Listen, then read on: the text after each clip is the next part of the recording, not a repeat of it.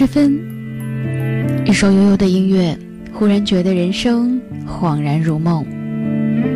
在闲暇时光看了一部古装剧，我一直是不屑于观看这样的演出的。出乎意料，竟然看出了一些味道来。或许每部电视剧受欢迎都会有它的原因吧，毕竟群众的眼睛是雪亮的。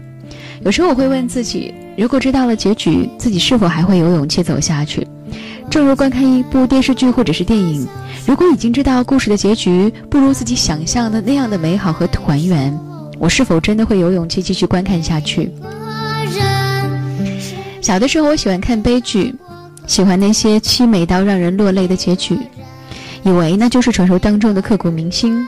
我会矫情的说，我喜欢悲剧，因为悲剧会更加的真实。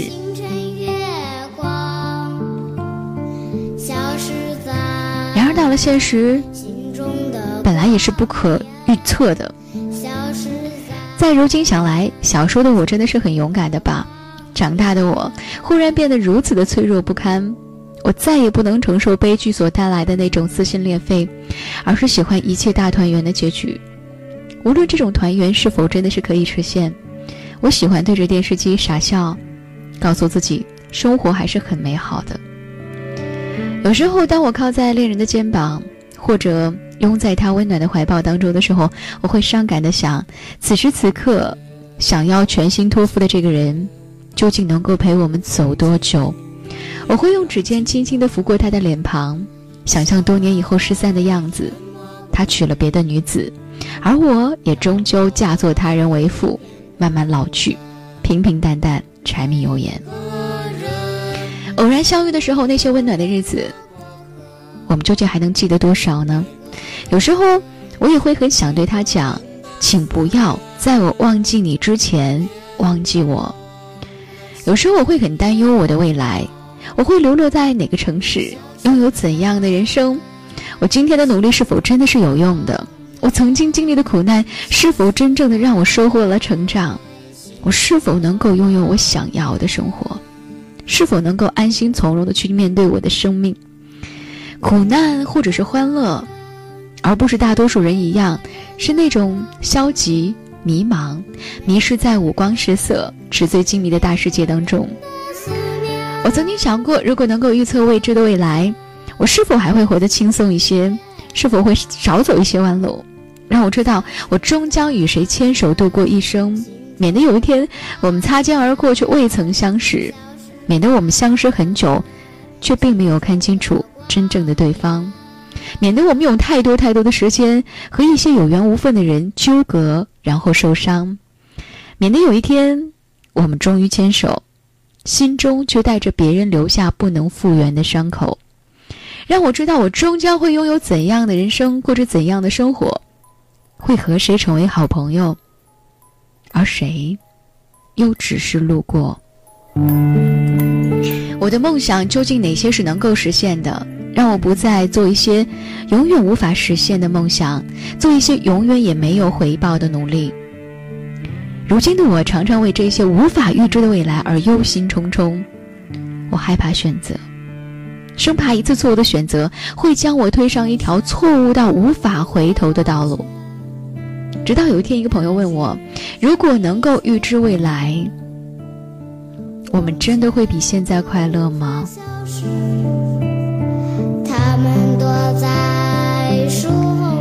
即使结局也许不会很好，但至少我们可以无忧无虑的过上好几年快乐的日子。至少我们在某一时刻和喜欢的人是相守在一起的。就像我刚才说到的那部穿越剧，我们无法像电视剧一样穿越到古代，更无法拥有预知未来的能力。在午夜时分。一首温暖的歌，我想安静的，或许一切才是未知的，这才是生活真正的魅力所在吧。如果真正知晓我们的未来，或许我将不会再为生活去认真的拼搏，也不会再努力，同时，我们也不会再有梦想。我不会再为身边优秀的男子而动心，我不会期待邂逅美丽的爱情，我不会对身边的爱人如此真诚。努力的想要认真的去度过我们仅有的唯一的一次生命吧。或许年轻人与成年人或者是老年人相比，最大的财富就是这些未知吧。因为这些未知，我们才有权利去创造自己的生活，我们才会拥有更多的热情、更多的勇敢和更多的梦想以及更多的动力。坐在阳台上，我看到城市远方的建筑，看到那些扑朔迷离的灯光，也竟然是如此的温暖。未来依旧一切未知，然而忽然觉得年轻真好。我喜欢说或许，因为有那么多的事情还没有发生，那么多不同的结局。我想，我们每个人都还有可以说或许的权利吧。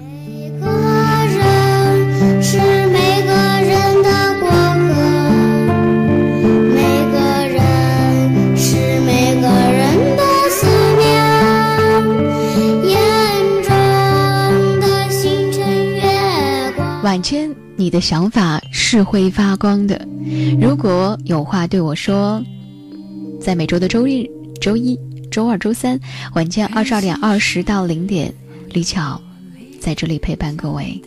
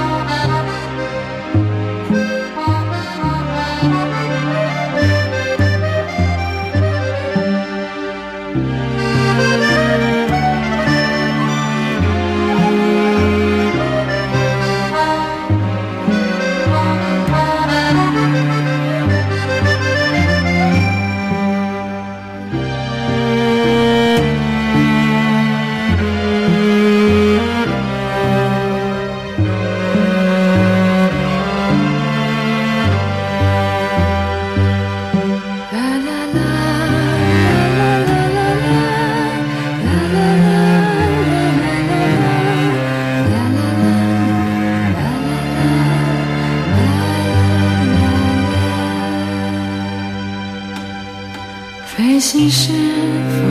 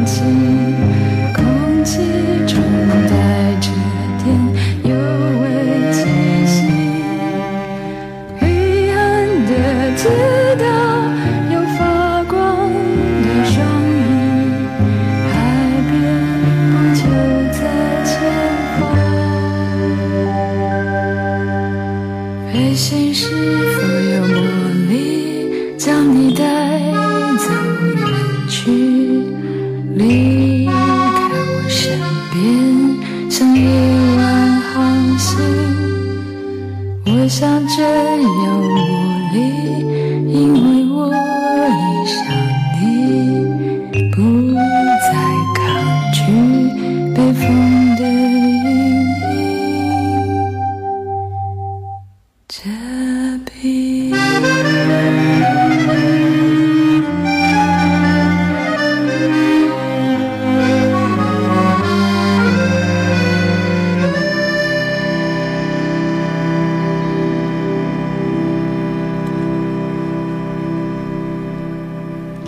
不光夜晚的声音会发光，夜晚你的想法同样会照亮那个漆黑的房间。我收集了许多的信件，有塞尚写给他父亲的，有卡夫卡写给他情人的，有简·奥斯汀写给他亲戚的，还有陆小曼写给徐志摩的，还有更多无名小卒写的。这些信很珍贵，是因为也许他们并不知道这些信会被人看到，被像我这样一个对于真实有点偏激认同感的人看到。我有时候会惊讶于信里的思绪流畅。或者是跳跃，或者是异常缠绵的情感，特别是写信的人也不确定对方是否会收到这封信，这种叙事之中夹带着一种不确定的忧虑，让信纸变成了一个舞台，我看着紧张、沮丧、雀跃、被鼓励，或者也会觉得可惜。我也喜欢奇特。怪异的、不符合常理的东西，不管是形式上或者是本质上，像我自己，我就觉得自己是很奇怪的。特别是当我确定自己是很怪异的那一天起，我看身边的人就没有一个是正常的。当有人说自己平凡无奇的时候，我大概都可以说出五到十个我觉得他异于常人的地方。我想人们并不是真的觉得自己很平庸，而是觉得比起其他人，自己没有那么漂亮。没有那么有地位，或是没有那么吃得开而已。平凡，很无辜的被拿来顶替，顶替一种世间常有的、必须经由比较才能够收纳与理解的价值观，顶替过度比较之后的无力感。至于那些勇于让自己怪异的人，我也不觉得他们真的有那么费劲儿的去勇敢。总有人受不了这种压力过大的处境，另辟自己的生存环境。不过，我也喜欢假的东西。有些故事明明就很假，但是因为它离生活很远，所以连细节你都懒得去质疑它的真实性，反而会很轻而易举的就被它牵引。像是一些童话故事，或是很浅白的民间传奇，或是推理故事。你知道假的东西都是来自哪里吗？我问了一个聪明的问题，还是一个很傻的问题呢？假的东西都来自于真的。因为人真的是在写，真的是在思考，就算说一个轻轻松松的谎话，我想也有几分是真的吧。所以到头来，什么都成为我的负担，因为我什么都能够相信一点点。能跟你这样的书信往来，真的是让我很快乐。你这个朋友我交定了，而且我要一辈子当你的朋友。我要理解你的真实与虚无，外部的那种朦胧和内在的坚定。我都想要看懂，日子怎么过下去？一封信要怎样写下去？一本书该怎样看下去？那些离生活很远很近的事情，都有一个人可以说说，都有一个人可以说说，这是一件无可挑剔的幸福，难道不是吗？不再抗拒有时候会觉得。在生活当中，我们不应该挑剔，我不该挑剔，这会折损了我心中的善意。那是友谊里最要被保护的事情，或者说所有的感情里最需要被保护的东西了。我们又怎么能够如此挑剔？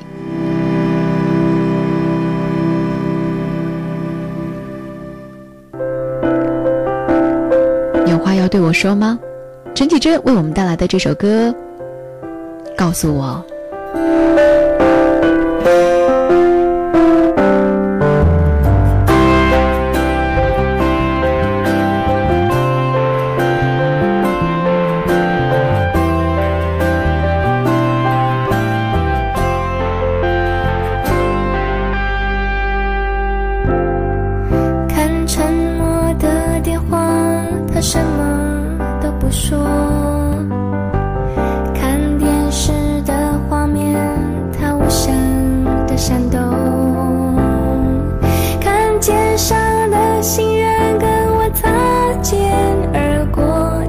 世界太冷漠我没有力气再